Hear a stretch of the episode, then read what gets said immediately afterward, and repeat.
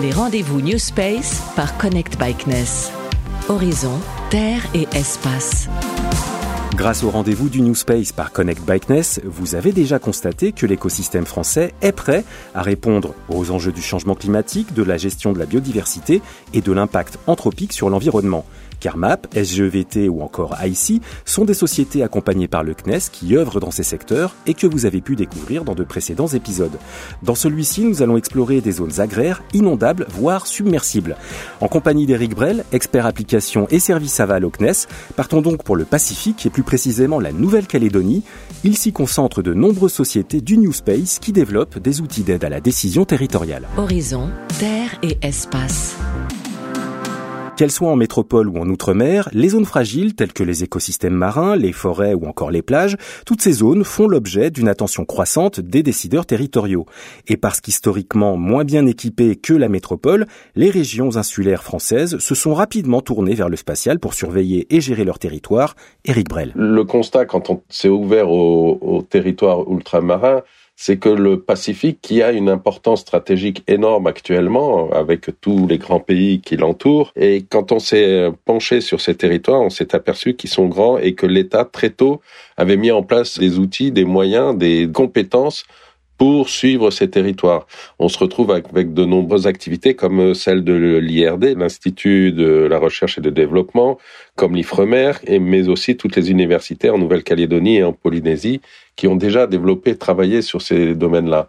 Et à partir de, tous les algorithmes trouvés par ces chercheurs, de nombreux acteurs ont décidé de s'engager dans l'entrepreneuriat pour les rendre opérationnels et au service de ces territoires. On retrouve notamment côté Bluecham des, et, même côté euh, Insight, des personnes qui viennent de ces entreprises, de ces organismes. Et c'est en effet le cas de Jean Massenet, directeur produit d'Insight. Cette société est spécialisée en géomatique, autrement dit la science de l'information géographique. Insight a mené un projet d'étude sur le trait de côte du nord de la Nouvelle-Calédonie. Effectivement, la province nord de la Nouvelle-Calédonie fait face à, un phénomène euh, finalement qui est directement lié aux changements globaux. Hein. On parle des changements climatiques, mais aussi des, des changements sociétaux, qui fait que euh, les populations s'installent très régulièrement sur les, bords de mer. Euh, le problème étant que avec la montée des eaux, avec un principe très simple d'érosion côtière, on arrive et on opère à euh, devoir finalement déplacer des populations et reloger des familles qui étaient habitées en bord de mer depuis des décennies et se retrouvent aujourd'hui, c'est le cas de le dire, les pieds dans l'eau. Donc c'est un vrai phénomène dans le Pacifique en général et la province Nord a voulu s'emparer de ce sujet dans l'objectif finalement, encore une fois, et c'est l'apport de l'imagerie spatiale et de la géomatique de manière générale, à pouvoir prendre des décisions éclairées. Et comment avez-vous procédé? En fait, quels objectifs vous étiez-vous fixés? Et l'objectif, il est simple. Il sert notamment à, à, comprendre, donc on disait, le phénomène de mouvement du trait de côte et de caractériser les zones où on aura de l'érosion et à l'inverse de l'accrétion. L'objectif, in fine, c'est de pouvoir appréhender au mieux le problème de l'érosion euh, côtière, mais du coup, par extension, de pouvoir comprendre les risques quant aux populations qui habitent le bord de mer et aux éventuels besoins de relocalisation de ces populations à plus ou moins long terme. Alors quittons un moment le caillou pour une approche un peu plus globale. Depuis votre bureau des applications et services au CNES, quelles sont les autres problématiques que vous identifiez actuellement, Eric Brel? Il y a deux domaines actuellement qui sont en forte demande euh, de développement, c'est tout ce qui est lié à ce qu'on appelle l'ICU, c'est tout ce qui est la gestion de, de, la chaleur en ville. Donc quand il y a des vagues de chaleur qui arrivent, comment euh, en ville cette chaleur peut perdurer et entraîner les, les gros problèmes qu'on a pu voir euh, pendant certaines canicules. D'un autre côté, il y a toute la gestion des inondations qui vont être de plus en plus récurrentes et entraîner de grands dégâts économiques et on ne l'espère pas vitaux. Et c'est précisément dans ce cadre que nous allons évoquer la société Bluesham.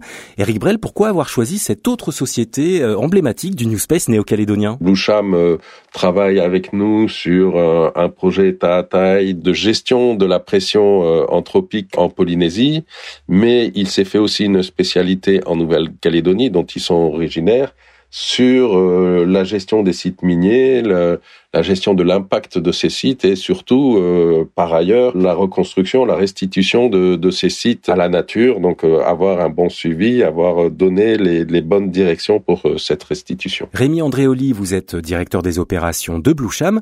Alors, qu'est-ce qui lie données spatiales et mine à ciel ouvert La donnée spatiale va accompagner toute la vie de la mine de la sélection du, site favorable jusqu'à sa fermeture et à sa réhabilitation. Donc la réglementation impose aux industriels miniers de mettre en pratique euh, un certain nombre d'actions pour limiter ou remédier à leurs impacts, mais aussi à la fin de l'exploitation de rendre un site exploité le moins impacté possible et avec un, retour à, la nature euh, le plus fort possible. Alors pour le suivi des mines par satellite avant et pendant leur exploitation, ça je vois bien.